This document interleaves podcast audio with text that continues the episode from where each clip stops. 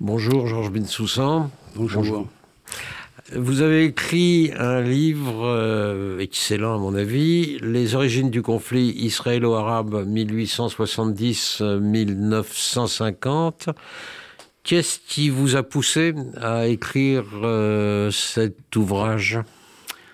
Euh, Essentiellement la, la prise de conscience que c'était la partie la moins connue du conflit. Alors que c'est un conflit hyper médiatisé, très largement couvert, on le sait, euh, par les médias, jusqu'à la caricature même.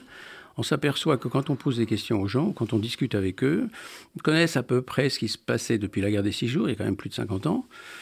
Certains connaissent un peu aussi ce qui s'est passé depuis l'indépendance de 48 ou la Nakba palestinienne, mais avant, en revanche, là, c'est assez nébuleux. Et je me suis dit, euh, non seulement il faut réparer une, une carence historique, mais aussi que c'est dans cette période historique longue, finalement de 70 à 50, c'est presque un siècle, que résident les nœuds du conflit et qu'on peut comprendre ce pourquoi c'est un conflit interminable qui, dure depuis 140 ans. C'est quand même assez unique hein, comme situation mondiale. Alors justement, euh, sur ces origines du conflit, vous montrez nettement que les univers mentaux des deux côtés sont radicalement différents, ce qui, euh, c'est le moins qu'on puisse dire, ne facilite pas le dialogue. Qu'est-ce qui se passe dans les années, disons, 1900-1920 dans la tête d'un pionnier juif et qu'est-ce qui se passe dans la tête d'un paysan palestinien? Bah, vous avez raison de dire, euh, ça facilite pas le dialogue. Je peux même dire que c'est à l'origine d'un gouffre considérable, ces deux univers différents.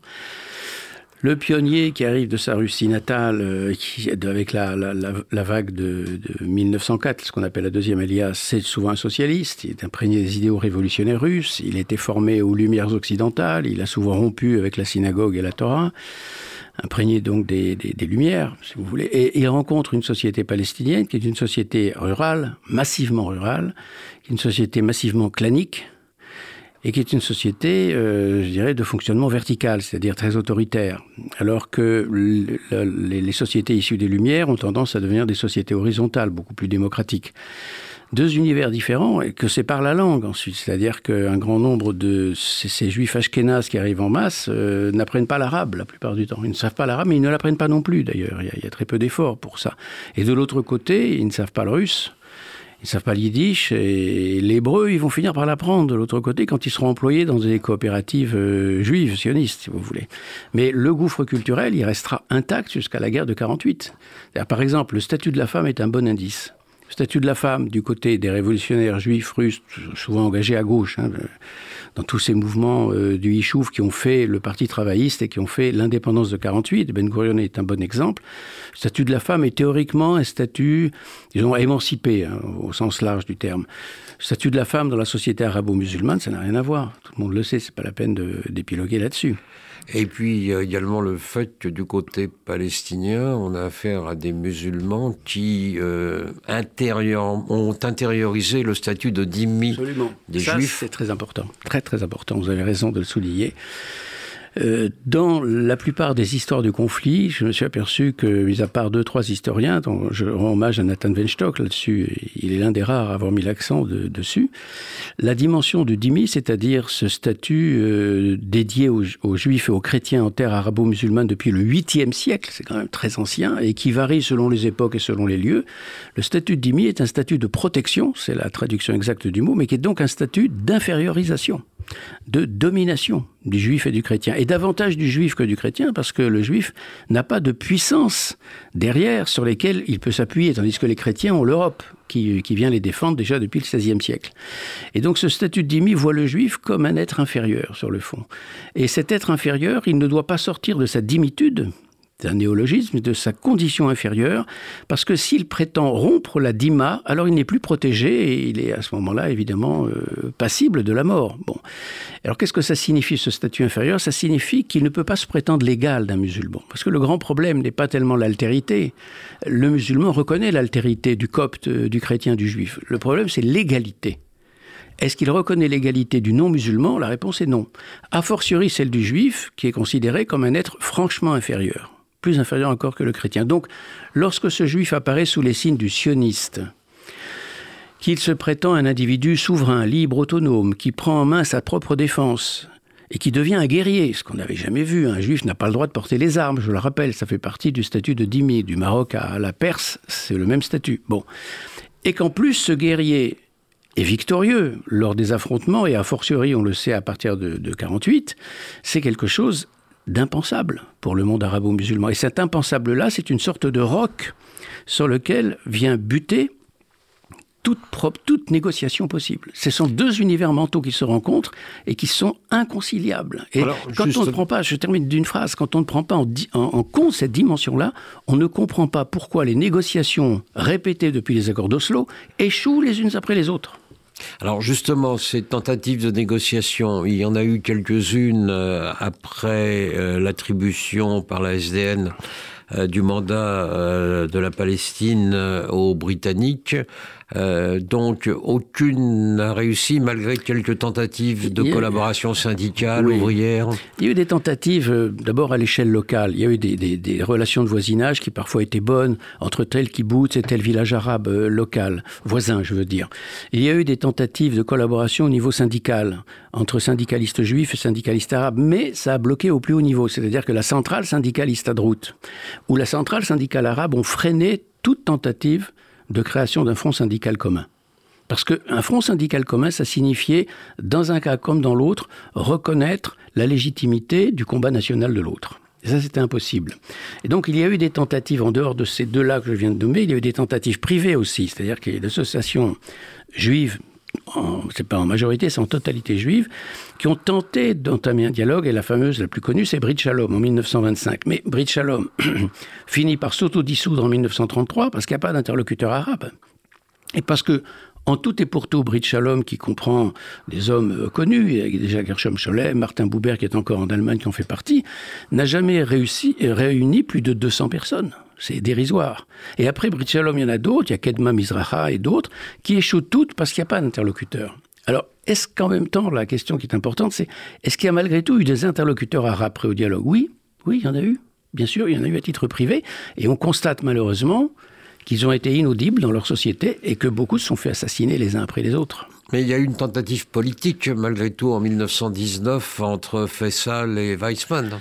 Alors ça, ça relève, euh, et ça j'essaie de le démontrer dans le livre de l'illusion. On s'est longtemps appuyé sur cet accord. En réalité, Faisal a besoin de l'appui des Anglais et il a besoin de l'appui des Juifs auxquels, comme dans toute fantasmagorie anti-judaïque, on prête un pouvoir immense et en particulier aux sionistes. Et donc, dans l'idée de constituer ce grand royaume arabe, qui a été promis à son père, le shérif Hussein de la Mecque, il pense qu'il a besoin du mouvement sioniste. Alors, il fait à Weizmann cette promesse, à savoir qu'il y a de la place pour les deux peuples en Palestine et que bien sûr les aspirations des Juifs, qui sont nos cousins, sont les nôtres aussi, etc. Ça va durer quelques mois. Et quand clairement le mouvement sioniste va euh, reproduire les propos de, de, de, de Faisal en disant nous avons l'accord de la partie arabe pour édifier un foyer national juif en Palestine. Alors là, Faisal met les points sur les i, et dans la presse anglaise, puis dans la presse française, en 1919, c'est-à-dire la même année, hein, il dit clairement il n'y aura jamais de foyer national juif en Palestine. Euh, les juifs sont les bienvenus dans toutes les terres arabes, mais certainement pas pour une indépendance quelconque, et encore moins en Palestine.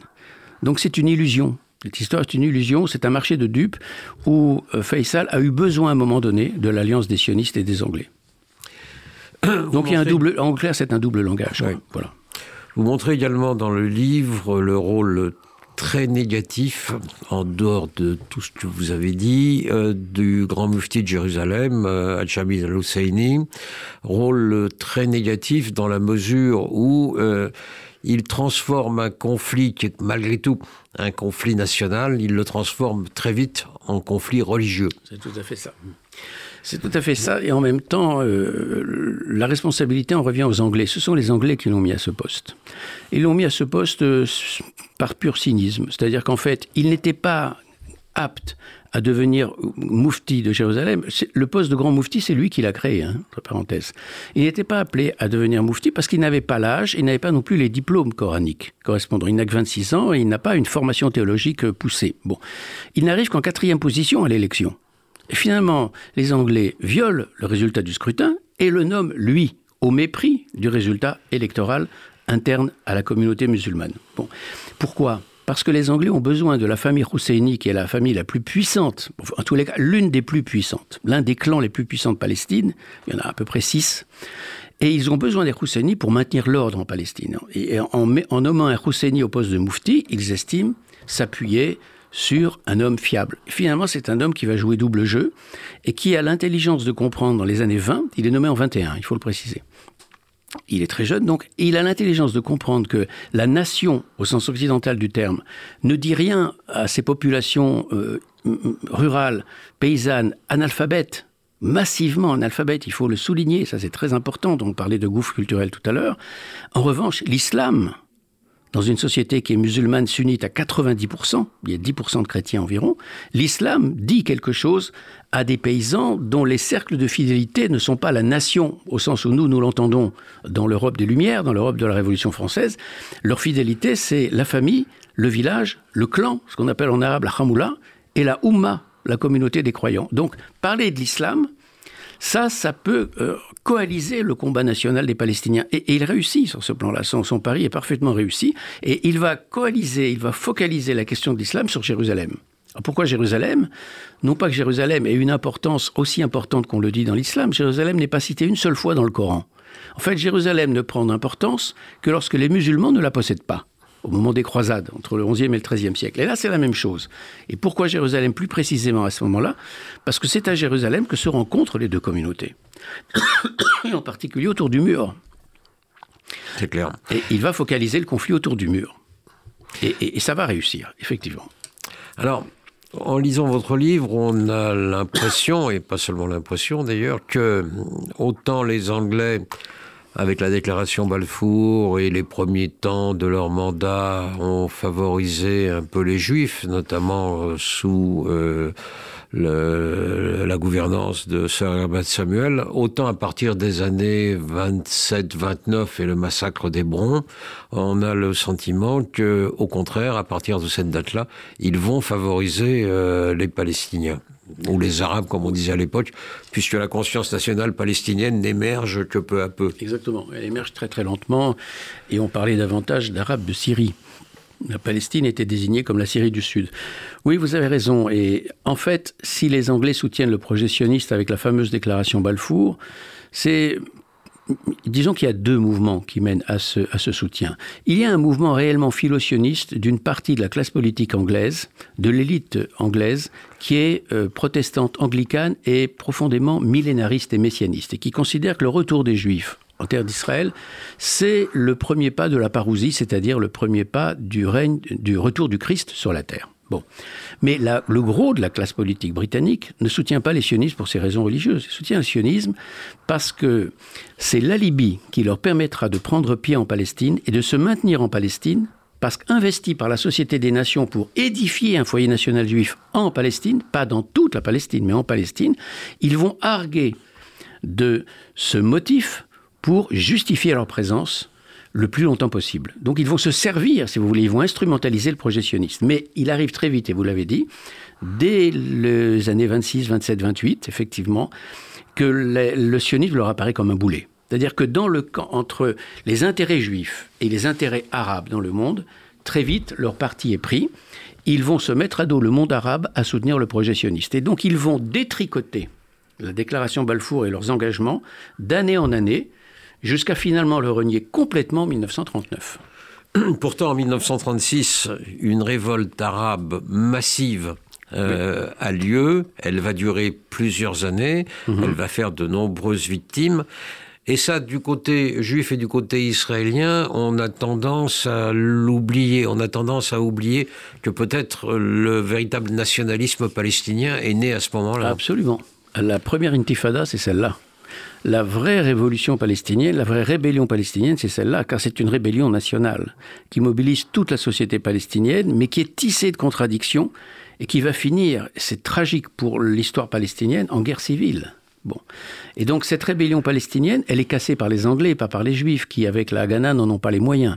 C'est une rébellion de grande ampleur, hein, il faut le souligner, avec des armes qui viennent d'Irak, de Syrie, et des volontaires également qui viennent de Syrie, d'Irak et ou d'autres régions. Bon, ce sont les Anglais qui brisent. Alors ils ne brisent, ils brisent pas la rébellion palestinienne par philosionisme, ils brisent la rébellion palestinienne parce qu'ils ont besoin d'ordre et de calme dans un moment où on considère qu'on va progressivement vers la guerre en Europe. Donc ils ont besoin d'un Proche-Orient calme si la guerre avec l'Allemagne est inévitable. Et après Munich, les illusions de Munich, ils comprennent début, fin 38, début 39 qu'on va vers la guerre. Donc, s'ils veulent une Palestine calme, il faut donner satisfaction aux Arabes. Et c'est le fameux livre blanc de 39 qui met fin à la déclaration Balfour. Euh, les contradictions n'existent pas seulement du côté palestinien, mais elles, existent du côté juif euh, également. Mhm. Et l'on voit euh, dès la commission Peel de 1937, qui essaye effectivement de réfléchir à la manière de mettre de l'ordre en Palestine et d'essayer d'aboutir à des compromis, on voit apparaître l'idée de partition. Or, les Juifs sur l'idée de la partition sont très divisés. Très. Et alors, contrairement à ce qu'on pourrait penser, on pense que quand le projet PIL, du nom du haut fonctionnaire britannique, prévoit la, partition de la Palestine en deux États, on a le sentiment que les, Juifs vont dire oui, massivement. En fait, non. Les Juifs disent non et les Arabes disent non. Il se trouve un tout petit noyau de militantionnistes pour dire oui, c'est Ben Gurion, c'est Weizmann, des gens de, de cette trempe-là, pour dire oui et qui vont finalement imposer leur point de vue au congrès de Zurich, qui suit de deux mois, je crois, à peine, à peine d'un mois, d'un mois et demi, le, plan Pile de juillet 1937, et qui vont imposer leur point de vue, avec des arguments d'ailleurs très, très fins, très, très intelligents, qui fait que la partie juive dira oui au plan Pile. Mais ça a été un oui arraché de force. La partie juive a dit non parce que la partition lui apparaît comme une déchirure, comme une amputation, parce qu'elle considère que la Palestine tout entière est la terre des aïeux, la terre des ancêtres, et que c'est là que doit figurer l'État juif. Et, déjà, dès 1923, on voit les juifs fort mécontents euh, de la naissance de la Transjordanie, qui est détachée par les Anglais de la Palestine, alors que pour euh, les juifs, euh, ça faisait partie. Bien sûr. Mais, mais pas seulement pour les juifs. Pour le droit international, la Transjordanie fait partie de la Palestine. C'est arbitrairement que les Anglais la séparent en 1922. Pourquoi? Parce qu'ils ont promis au shérif Hussein de la Mecque en 1915 un grand royaume arabe et ils sont incapables de le leur donner en 1918, 19. Bon. Alors il, lui donne, il donne à l'un de ses fils, il a quatre fils, il donne à l'un des fils qui est l'émir Abdallah un lot de consolation qui est cette amputation de la Palestine au-delà du Jourdain, qui va s'appeler la Transjordanie, mais qui constitue quand même 80% du territoire de la Palestine. Donc cet État totalement artificiel, ou qui est quasi désert. Il y a 230 000 ou 250 000 bédouins là-dedans. Cet État totalement artificiel est quand même un réservoir de terre considérable. Donc, en coupant la Palestine en deux de façon arbitraire, les Anglais créent une situation inextricable. Donc, on, a ce qu'on ne voit pas assez, c'est qu'à l'origine d'un conflit euh, qui dure et qui perdure, il y a cette amputation arbitraire de 1922. Alors, euh, on voit bien apparaître là des divisions entre les juifs dès 1922. Euh, on voit bien dans votre livre euh, le rôle de l'Irgun et de la pensée de, de, Jabotinsky qui crée un sionisme révisionniste, entre guillemets. à partir de là, ces divisions vont-elles entraver le mouvement sioniste en Palestine, qui doit déjà faire face au livre blanc que les Anglais ont mis en place en 1939 et qui en plus donc est euh, divisé par des querelles internes euh, au moins aussi fortes que celles qui existent du côté arabe oui et non. Les querelles internes sont très fortes, elles ne sont pas aussi fortes. Pourquoi? Parce que les querelles du côté arabe sont des querelles moins idéologiques que claniques, des querelles entre grandes familles, et qui se terminent dans un climat de vendetta par des morts d'hommes, des assassinats, très nombreux. Dans le camp juif, globalement, il n'y a pas eu d'assassinat, mis à part peut-être l'interrogation sur Arlozorov, mais on ne va pas entrer dans les détails. Bon, point d'interrogation. Peut-être les nazis qui ont tué, c'est peut-être les nazis qui ont tué Arlozorov. On n'en sait rien, voilà. Point d'interrogation sur Arlozorov.